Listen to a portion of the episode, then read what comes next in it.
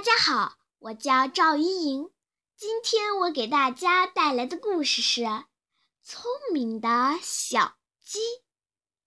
狐狸听说小鸡病了，它眼珠一转，坏主意来了。嗯嗯嗯嗯嗯，这回我有鸡吃了。狐狸准备了一些，嗯，香喷喷的米饭，用小篮子装了起来，鬼鬼祟祟地来到了小鸡家。他看到小鸡正躺在床上，馋得他直流口水。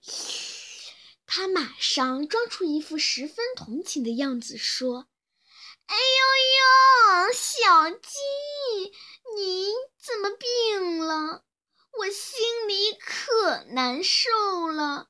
我特地为你准备了一些可口的米饭，你把它吃了，好好补补身子。小鸡一看是阴险狡猾的狐狸，身上不由得吓出了一身冷汗，立马坐了起来。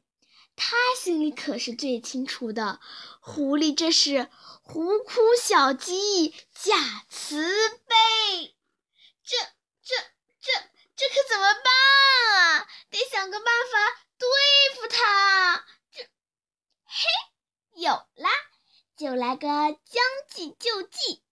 他马上装成一副十分难受的样子，唉声叹气地对狐狸说。谢谢你，狐狸大婶儿。昨天医生为我进行了检查，说我得的是 H7N9 禽流感，这病治不好，只能等死。医生还说，这病容易传染。快离开吧，免得也传染给你，让你也活不成。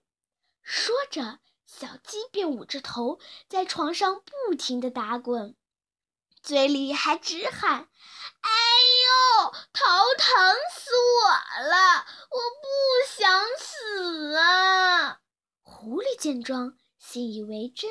心想：我要是把它给吃了，那这病不得传染给我了吗？